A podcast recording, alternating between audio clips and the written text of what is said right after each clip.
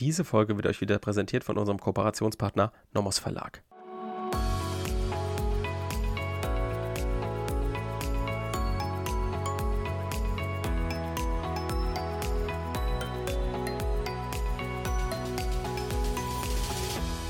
Willkommen zu einer neuen Folge Kurz erklärt. Heute wieder unterwegs im Strafrecht, genau wie jeden Mittwoch.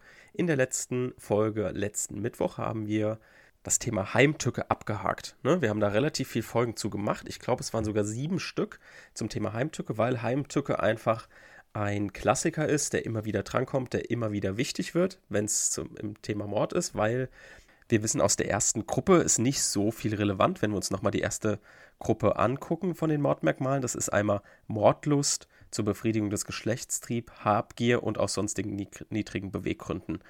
Ja, da wissen wir, okay, Mordlust, da wird uns kaum ein Sachverhalt präsentiert werden, der einigermaßen erträglich ist, den man irgendwie ein bisschen lesen kann, ohne irgendwie direkt ähm, wieder zu sein, genauso wie Befriedigung des Geschlechtstriebs. Da wird man einfach keinen Sachverhalt stellen, wo das detailliert beschrieben ist, ne, aus, aus genannten Gründen. Was natürlich aus der ersten Gruppe wichtig ist, ist natürlich Habgier und aus sonstigen niedrigen Beweggründen. Das werden wir uns natürlich auch in Ruhe anschauen. Aber deswegen gucken wir in die zweite Gruppe. Die ist halt schon relevant und zwar insbesondere bei, dem, bei der Heimtücke. Dann gibt es noch die gemeingefährlichen Mittel, also die Tötung mit gemeingefährlichen Mitteln wird eben auch als Mord eingestuft. Gerade aufgrund dieser gemeingefährlichen Mittel, die werden wir uns auch anschauen. Das ist auch ein, ein objektives Mordmerkmal sozusagen, was auch in der Klausur relevant ist. Was wiederum nicht so wichtig ist, ist das Thema der Grausamkeit. Ne? Aus den gleichen Gründen wie die Mordlust und die Befriedigung des Geschlechtstriebs sind das äh, Sachverhalte, die so in einer Klausur nicht drankommen werden. Dann in der dritten Gruppe, da haben wir ja diese zwei Dinge, einmal Verdeckungsabsicht und einmal ein, die Ermöglichung, Ermöglichung einer Straftat. Schwieriges Wort. Und genau, das ist dann sozusagen der Abschluss des Mords. Deswegen wird es auch bei uns der Abschluss dieser Reihe sein. Aber heute gucken wir uns nochmal ähm, die erste Gruppe genauer an. Die zweite Gruppe haben wir jetzt schon mal angeschnitten mit der Thema Heimtücke. Das haben wir vorgezogen, weil eben Heimtücke am relevantesten ist. Aber jetzt zum Thema Habgier heute. Dafür lesen wir uns trotzdem nochmal den Paragraph 211 Absatz 2 durch, um zu verstehen und um uns nochmal vor Augen zu rufen, warum ist denn das jetzt ein, irgendwie ein subjektives Merkmal, was wir im subjektiven Tatbestand prüfen müssen. Und zwar heißt es, Mörder ist, wer aus Mordlust zur Befriedigung des Geschlechtstriebs, aus Habgier oder aus sonst aus niedrigen Beweggründen handelt. So, da haben wir jetzt schon ein Begriff, den wir uns merken. Das sind nämlich die Beweggründe. Am besten markiert ihr euch das irgendwo. Für die Erstsemester, der Rest wird es wissen. Aber Beweggründe mh, hm, ist was Subjektives, deswegen prüfen wir es im subjektiven Tatbestand. Ganz einfach. Und wenn wir uns jetzt diesen Absatz auch genauer angucken, dann sehen wir, dass es heißt, aus Mordlust zur Befriedigung des Geschlechtstriebs, aus Habgier oder sonst aus niedrigen Beweggründen. Dieses oder sonst, das hat man sich vielleicht nie wirklich vor Augen gerufen. Das heißt, dass das, was davor steht, alles auch schon niedrige Beweggründe sind. Also Mordlust, Befriedigung des Geschlechtstriebs und Habgier sind spezielle niedrige Beweggründe, die der Gesetzgeber beispielhaft vorher aufgeführt hat. Und deswegen, aus dieser Erkenntnis, wissen wir schon, dass wir Habgier vor sonstigen niedrigen Beweggründen prüfen müssen. Ne, wir haben ja immer eine Reihenfolge, nachdem wir die Mordmerkmale abklappern im subjektiven Tatbestand. Prüfen wir also zuerst, okay, gibt es ein Mordmerkmal der Mordlust, Befriedigung des Geschlechtstriebs oder Habgier? Wenn wir sagen, ähm, ja, gibt es, dann prüfen wir das vor den sonstigen niedrigen Beweggründen, weil eben Habgier ein niedriger Beweggrund ist, der eben nicht sonstig ist, sondern vom Gesetzgeber explizit aufgenommen wurde. So, das merken wir also schon mal zuallererst. Was wir uns auch merken ist, dass wenn wir die Habgier, also das Motiv eingeordnet haben, das eine Motiv, diese dieses äh, Streben nach Gewinn, Streben nach Geld um jeden Preis, wenn wir dieses Motiv eingeordnet haben als Habgier, wissen wir auch, dass wir genau dieses Gewinnstreben nicht mehr als sonstigen niedrigen Beweggrund danach unter Punkt 4 prüfen sollen. Weil das ist dann schon abgehakt. Ne? Das ist also praktisch schon in der Habgier enthalten. Und deswegen kann dieses Gewinnstreben, was wir schon vorher als Habgier festgestellt haben, nicht zugleich ein sonstiger niedriger Beweggrund nach der Prüfung der Habgier sein. Was aber nicht heißt, dass natürlich andere niedrige Beweggründe bei einem sogenannten Motivbündel ausgeschlossen sind. Ne? Es kann natürlich noch einen anderen Motiv, ein anderes Motiv geben, was der Täter bei der Tötung in sich hat, also zum Beispiel Rache, Wut. Das kann natürlich neben der Habgier noch dabei stehen. Und das kann dann wiederum ein sonstiger niedriger Beweggrund sein, neben dem Gewinnstreben und der damit verwirklichten Habgier. Wenn wir uns das jetzt das erste Mal vor Augen geführt haben, ja, in welcher Reihenfolge prüfe ich denn eigentlich diese subjektiven Mordmerkmale? Also Mordlust, Befriedigung des Geschlechtstriebs können wir eigentlich abhaken. Also erst Habgier, dann sonst aus niedrigen Beweggründen. Das merken wir uns und das ist dann schon mal auf jeden Fall ein gutes Backup-Wissen, würde ich sagen.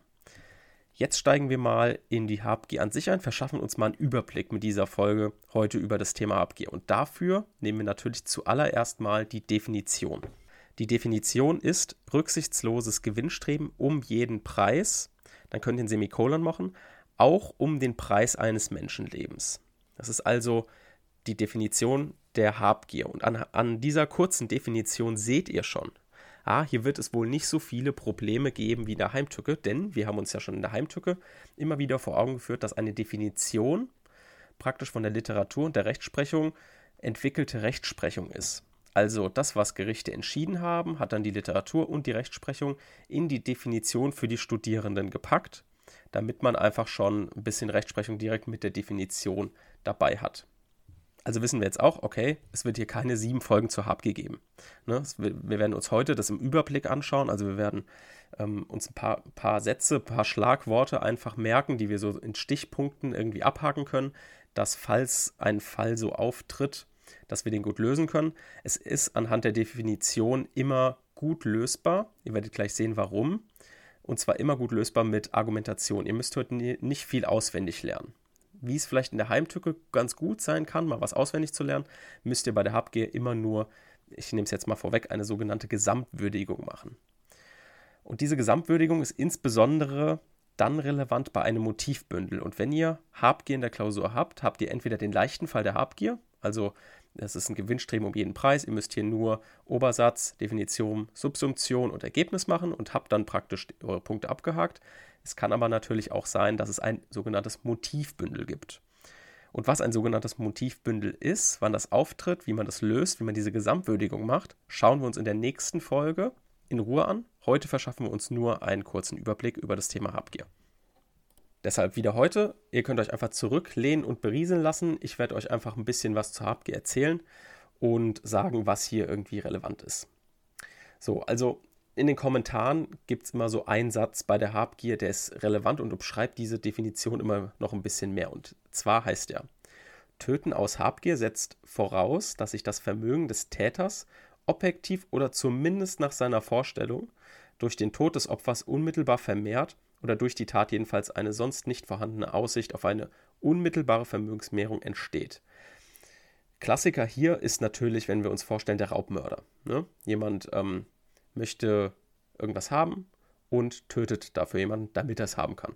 So, das ist das klassische Beispiel des Habgiermordes. Natürlich auch irgendwie, wenn ihr so einen klassischen Fall habt wie ein Scharfschütze oder ein Auftragskiller, der tötet natürlich, damit er diese ihm versprochene Summe bekommt. Dann gibt es immer so einen kleinen Streit in der Habgier, sage ich mal, den wir uns natürlich in der nächsten Folge auch innerhalb des Motivsbündels nochmal genauer angucken werden. Aber es geht einfach um die Frage, wenn wir nämlich die Definition uns angucken, man hat das Gefühl, dass irgendwie jegliche Vermögensvorteilsabsicht. Also hm, ich habe die Absicht, irgendwie einen Vermögensvorteil durch diese Tötung zu bekommen, dass das schon ausreicht, um das Mordmerkmal der Habgier zu erfüllen. Werbung.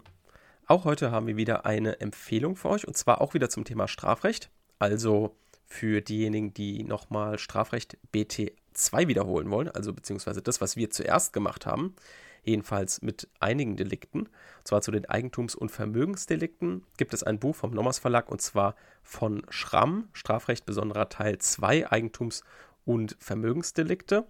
Das ist deshalb ganz gut für euch, weil ich das auch zur, unter anderem zur ähm, Aufarbeitung von dem Diebstahl und dem Betrug genommen habe. Also könnt ihr das gerne auch benutzen, um die Folgen von uns zum Thema Diebstahl und Betrug aufzuarbeiten. Dafür ist es auf jeden Fall gut geeignet.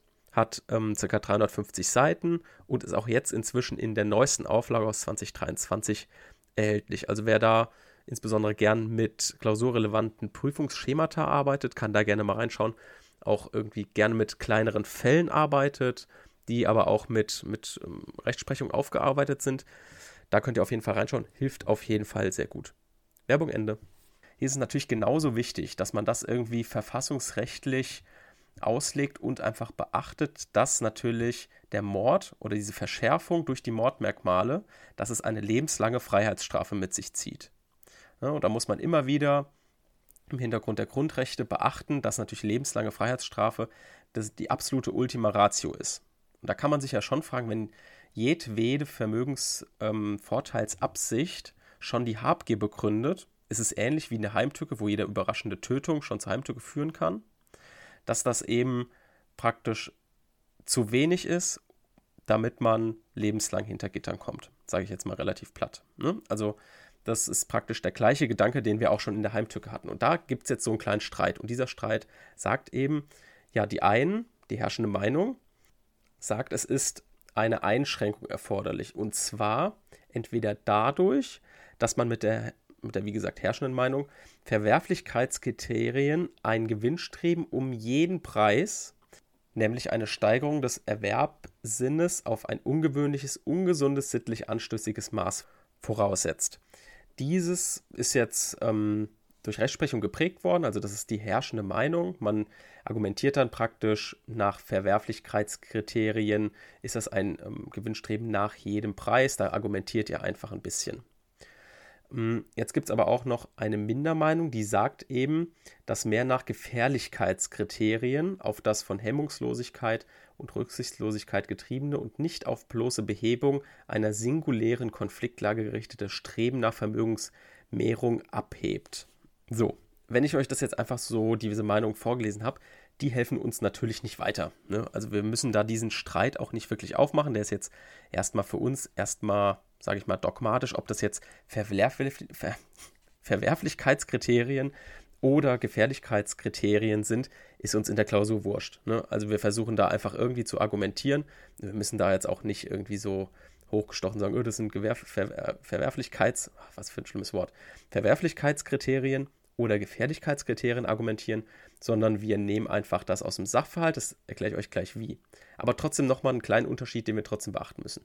Die herrschende Meinung also die nach den Verwerflichkeitskriterien argumentiert, die hat eben noch eine kleine Besonderheit. Und zwar ist nach der erstgenannten Auffassung grundsätzlich kein Unterschied zwischen dem Erstreben von Zugewinn und dem Ersparen von Aufwendungen. Das hat der BGH in einem Urteil 1957 entschieden. Ähm, das ging um Unterhaltsaufwendungen, die jemand einsparen wollte. Das BGH 10 399, falls es jemand durchlesen will. Es ist nur noch der Leitsatz übrig, äh, vor allem in Back Online. Könnt ihr euch ja mal anschauen, falls es euch irgendwie hilft. Also es geht darum, dass jemand auch Aufwendungen erspart und dann die Habgier verwirklicht. Das geht nach der herrschenden Meinung, wenn man mit den Verwerflichkeitskriterien argumentiert. Und mehr müssen wir nicht dazu wissen. Also es geht einfach darum, dass ihr aus dem, was ich euch jetzt dogmatisch gesagt habe, wie nach welchen Kriterien argumentiert wird, ihr nehmt praktisch die Kriterien schon über. Und zwar habt ihr das schon in der Definition. Und zwar dieses Gewinnstreben nach jedem Preis. Dadurch, dass ihr die Definition so schreibt, wie ich sie euch am Anfang genannt habe, ähm, wisst ihr, dass ihr der herrschenden Meinung folgt oder der Korrektor weiß es.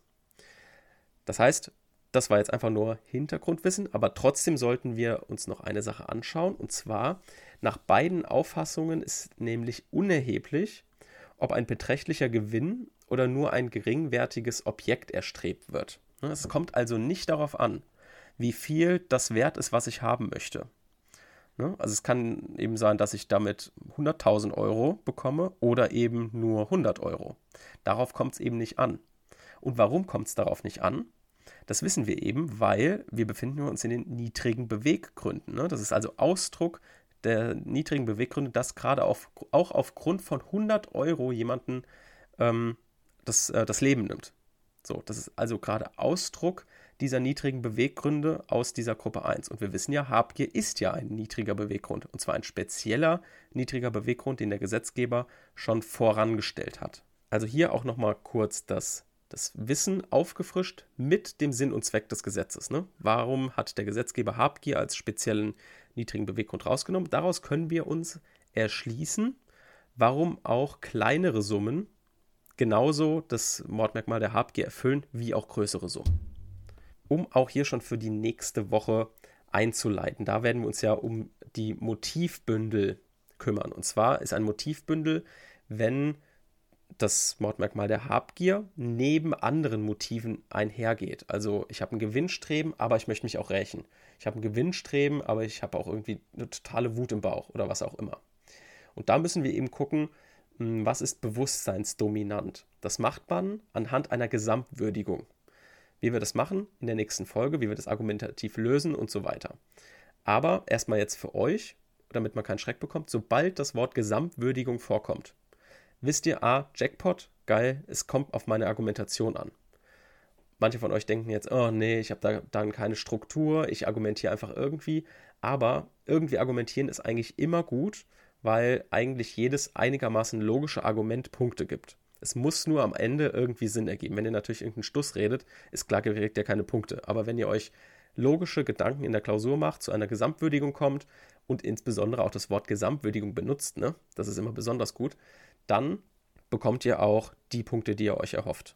Und damit sehen wir uns oder beziehungsweise hören wir uns nächste Woche zum Thema der Motivbündel beim Thema Habgier und der Gesamtwürdigung, die wir dann vornehmen und da so ein bisschen euch Argumentationshilfe geben. Bis nächste Woche. Tschüss.